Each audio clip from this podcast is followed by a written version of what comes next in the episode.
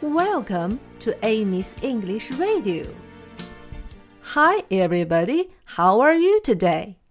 小朋友们，昨天我们和四种颜色的蜡笔一起做了伸展运动。今天我们要和他们一起休息啦，所以今天我们坐下来。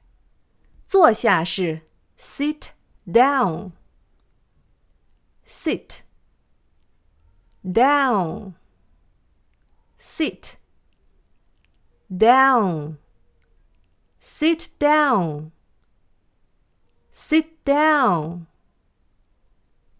我们一起来把这一句唱一下 red yellow blue and green sit down red yellow blue and green sit down 好了，小朋友们， 现在我们已经把这首歌的第一段都学会了，我们可以一起唱歌啦。Red, yellow, blue, and green, stand up.